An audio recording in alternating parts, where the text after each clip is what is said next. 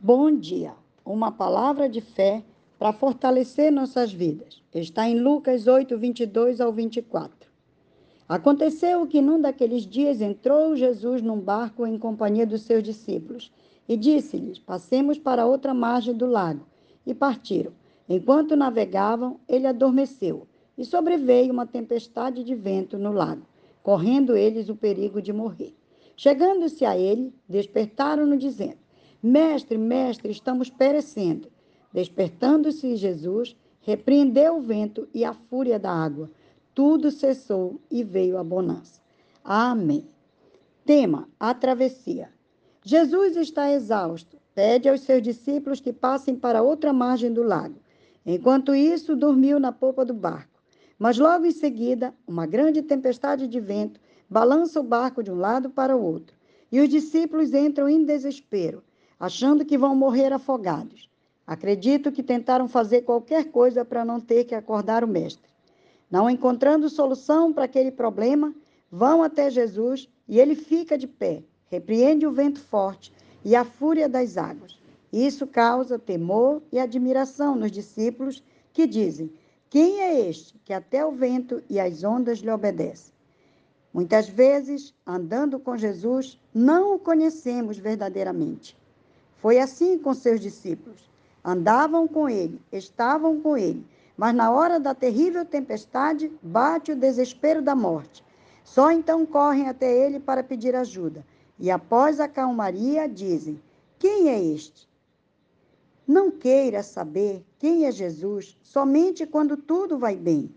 Ele quer ser reconhecido como nosso Salvador reverenciado, amado e adorado em todos os momentos de nossas vidas, sejam nos momentos bons ou nos momentos mais difíceis. Sabe por que o espanto dos discípulos ao verem Jesus cheio de autoridade e parar tanto o vento quanto as ondas? Lembra lá no início da criação de Deus, quando ele faz a separação das águas e cria o dia e a noite, fez o firmamento? O Espírito de Deus estava lá. Ou seja, Jesus e o Pai Celestial estavam juntos em uma só comunhão, em um só propósito. Razão pelo qual tanto o vento quanto as águas reconhecem a sua voz de autoridade e instantaneamente obedecem à ordem de parar. Nosso maior problema é que, na hora que os temporais da vida se levantam diante de nós, Esquecemos do nosso socorro bem presente em nosso barco. Nem lembramos da autoridade que nos foi otorgada, usar o seu poderoso nome para paralisar todo o mal. Tentamos recorrer aos nossos próprios recursos. Se não dá certo, pedimos apoio e ajuda de parentes e amigos. Mas tudo isso torna-se ineficaz. Vacilamos em nossa fé. Precisamos constantemente estar em comunhão com o nosso Deus. Isto é o que vai fazer a grande diferença quando as tormentas e vendavais surgirem ameaçando nossa estabilidade. Precisamos ter todo o cuidado para não desfalecermos em nossa fé, orando em todo o tempo, vigiando para que as tempestades de injustiça e incompreensão os ventos do ódio e do rancor, as ondas de mágoas e ressentimentos e as correntezas da indiferença e a falta de amor não nos leve ao perigo de afundar. Nossas vidas é como uma travessia marítima. Nosso desejo é fazê-la com segurança e paz, mas sempre haverá os obstáculos.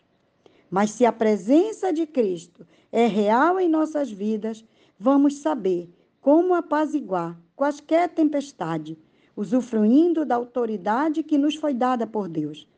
As dificuldades que enfrentamos são oportunidades para vivermos uma comunhão com excelência com o nosso Senhor e Salvador e também com o nosso próximo.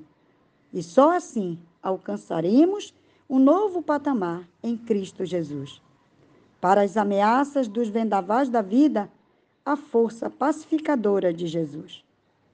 Obrigada, Senhor, por teu cuidado em nos abençoar com teu amor, com tua presença e com o teu poder, que restitui a paz em nossos corações após toda a luta. Amém. Permita que Jesus fique à vontade em seu barco. Bom dia.